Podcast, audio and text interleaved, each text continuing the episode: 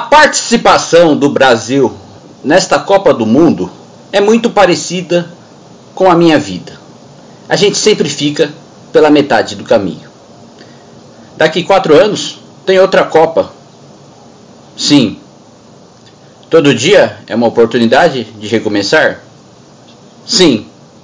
Mas cansa. Boa noite, muito boa noite, boa noite a todos.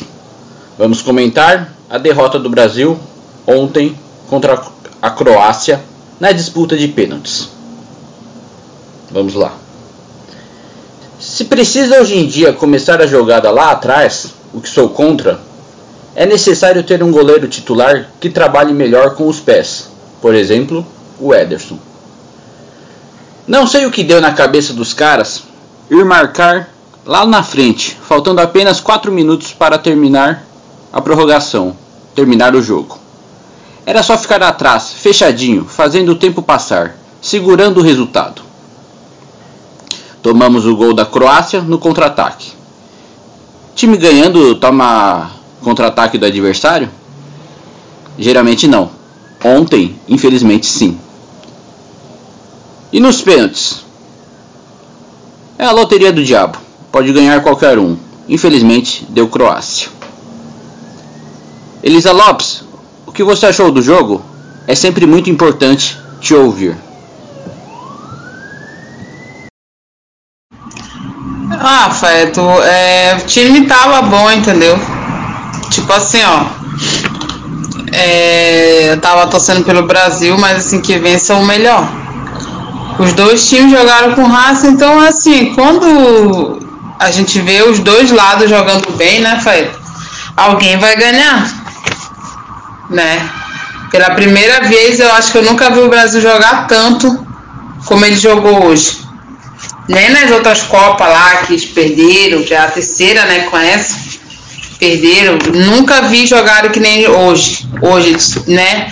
Apesar do jogo estar tá difícil, tava difícil, mas dava para ter ganhado. O que que aconteceu? Fizeram gol e relaxaram. Se tivesse continuado no mesmo gás de 4 minutos, faltava 4 minutos. Entendeu? 4 minutos. Outra, é como tu falou, pênalti é para quem já tem experiência. Para quem já é experiente no negócio. Entendeu? Mas jogo é assim. Isso é para é entender mais uma vez que o último dos últimos, né? Ou seja, faltando quatro minutos, o time ainda ganhou. Né? Quatro, quatro minutos que mudaram a vida daqueles daqueles é, croácios, né? Croacianos, sei lá como é que fala. Quatro minutos. Tu tem ideia do que é isso? Imagina só uma pessoa jogar, jogar 90 minutos. Aí vai para os 20, mais 20, 120, 120 minutos jogando. Aí faltando 4 minutos para o time continuar ganhando, né? Que era para ir para mais uma final. Para perder bonito, pelo menos segundo lugar, né? Eu acho que era segundo. Aí fizeram o gol, entendeu? Fizeram o gol e relaxaram. E outra, tudo que Deus faz é bom, sabe? Porque o pessoal ficava muito que Neymar é isso, Neymar é aquilo.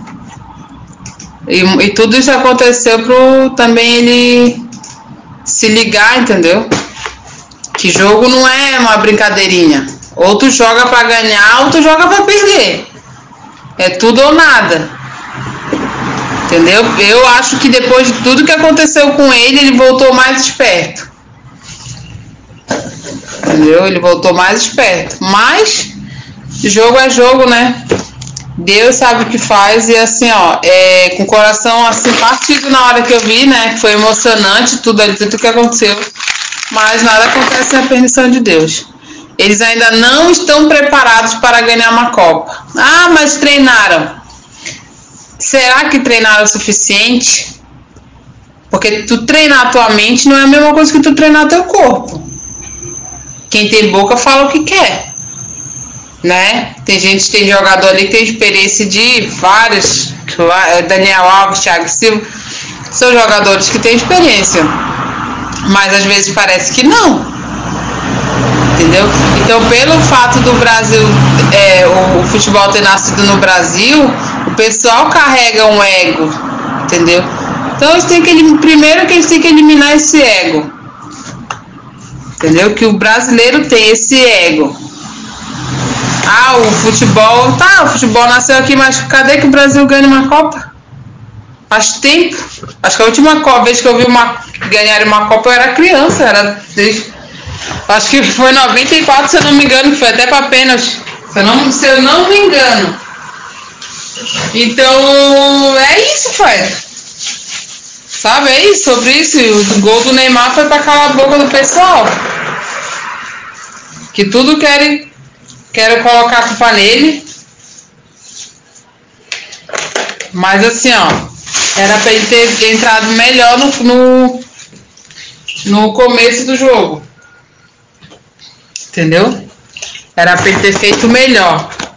Era para ele ter se preparado melhor. Para ele não ficar ouvindo desaforo. Entendeu? Porque muitas das coisas ele ouve porque ele quer. Porque ele sabe muito bem qual é o, nosso país. Infelizmente, tu vê os brasileiros torcendo contra os brasileiros felizes porque os brasileiros perderam. Tu tem noção do que é isso? Entendeu? Então a pressão é grande. Não, Faeta, que eu, tava, eu trabalho 24 horas, né? Daí eu saí de um serviço e vim pro outro. Aí eu tava eu tinha que chegar, né? Eu tava jantando. Aí eu fui te responder agora, entendeu? Mas é isso, Faetinho.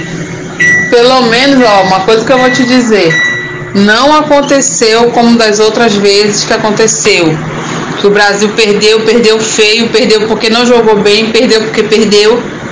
Entendeu? Esse último jogo, cara, do, dos anos pra cá, melhorou bastante, mas é como eu tô te dizendo, ainda precisa melhorar muito. E não é culpa do Tite, não, sabe? Não é, é como eu tô te dizendo, Fred. Pode até não entender o que eu tô te falando, entendeu?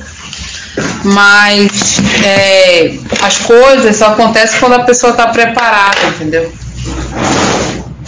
E outra, só acontece para quem, para quem, para quem, para quem trabalha em cima disso, sabe? Para quem quer ver é, a, a situação, como é que eu vou te dizer, sonho se realizar.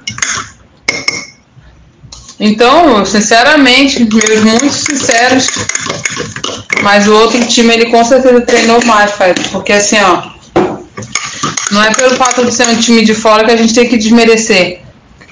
Com certeza a gente eles treinaram o que a gente não viu.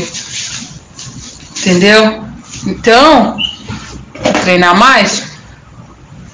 E outra, o, o goleiro era muito bom. Outro ponto.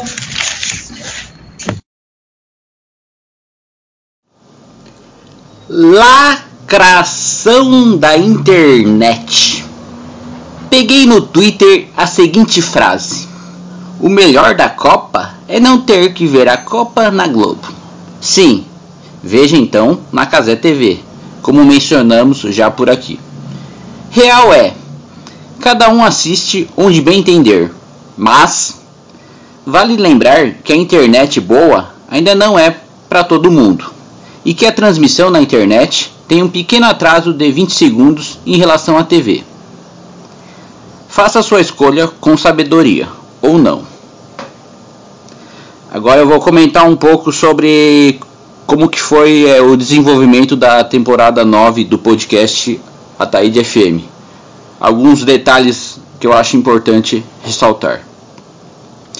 Minha ideia nessa temporada é trazer dois assuntos que gosto muito: futebol e humor. Juntar o melhor dos dois mundos. E nada melhor que a Copa do Mundo para nos proporcionar isso. Futebol e humor. É, eu gostaria de citar minhas referências: José Simão, do jornal Folha de São Paulo, e Bussunda, Eterno Cacete Planeta, quando o mesmo tinha uma coluna mensal na revista Placar. Nessa temporada consegui juntar amigos para participar do podcast. Além de Matheus Aguiar, por aqui passou também Rodrigo Cambraia, Elisa Lopes, Kleber Lopes, etc. É, também nos episódios eu sempre coloco uma música para abrir ou fechar cada episódio. Às vezes essa música tem relação com o episódio, como fiz homenageando Gal Costa e Erasmo Carlos, que faleceram recentemente. Às vezes é só para fazer de conta que é um rádio. A Taíde FM, o FM, frequência modulada, vem daí. Consegui também nos episódios 1 e 2 contar de maneira emocionante as lembranças minhas das Copas de 1994 e 2002.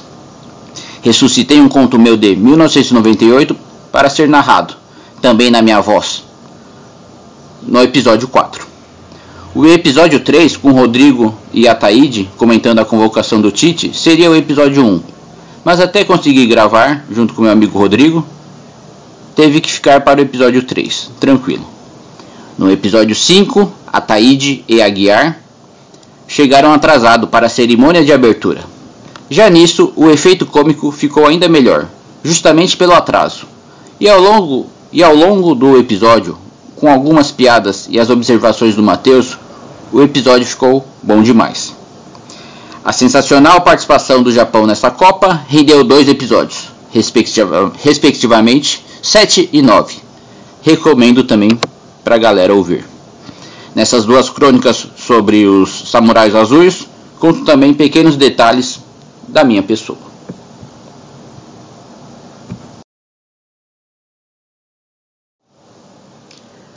A euforia da conquista dessa vez não veio. Aquela hora que está todo mundo levemente embriagado, comemorando mais uma vitória do seu time, da nossa seleção na Copa. Fica para a próxima. Não veio nesta Copa de 2022. Mas, graças a Deus, dia 30 de outubro deste ano 2022, vencemos a principal Copa do Mundo que tivemos. E teremos todos um futuro melhor. Assim esperamos. E lutamos diariamente para isso. Queria também deixar. É, antes de encerrar o episódio de hoje, queria deixar um importante aviso. Gostaria de avisar a galera que teremos meu segundo especial de final de ano. Provavelmente postarei dia 24 de dezembro.